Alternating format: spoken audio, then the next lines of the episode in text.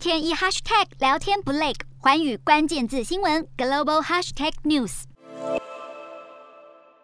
首都基辅西方的日托米尔机场传出遭到火箭攻击，而且可能是从白俄罗斯境内发射。位于乌克兰北边的白俄，正是俄罗斯曲道攻击乌克兰的路线之一。白俄独裁总统卢卡申科甚至大抢，乌克兰在三天内将会变成绞肉机。白俄罗斯更在二十七号举行公投，当局宣称参与投票的选民有百分之六十五点二的人支持公投案通过，白俄要放弃国家的非核地位，这代表自苏联解体以来，白俄国土可能再次出现核子武器。卢卡申科接着表示，可能要求俄国让核武重回白俄罗斯。好巧不巧，俄罗斯总统普丁也下令要让俄国拥有的核武进入高度戒备状态。小老弟卢卡申科和普丁有多麻吉？见面时握手不够，还来个相互拥抱。现在两人似乎里应外合，在俄国迟迟无法攻下基辅之际，毁灭性核子武器被拿来当成威胁筹码，也为这场战事增添更多。恐怖后变数。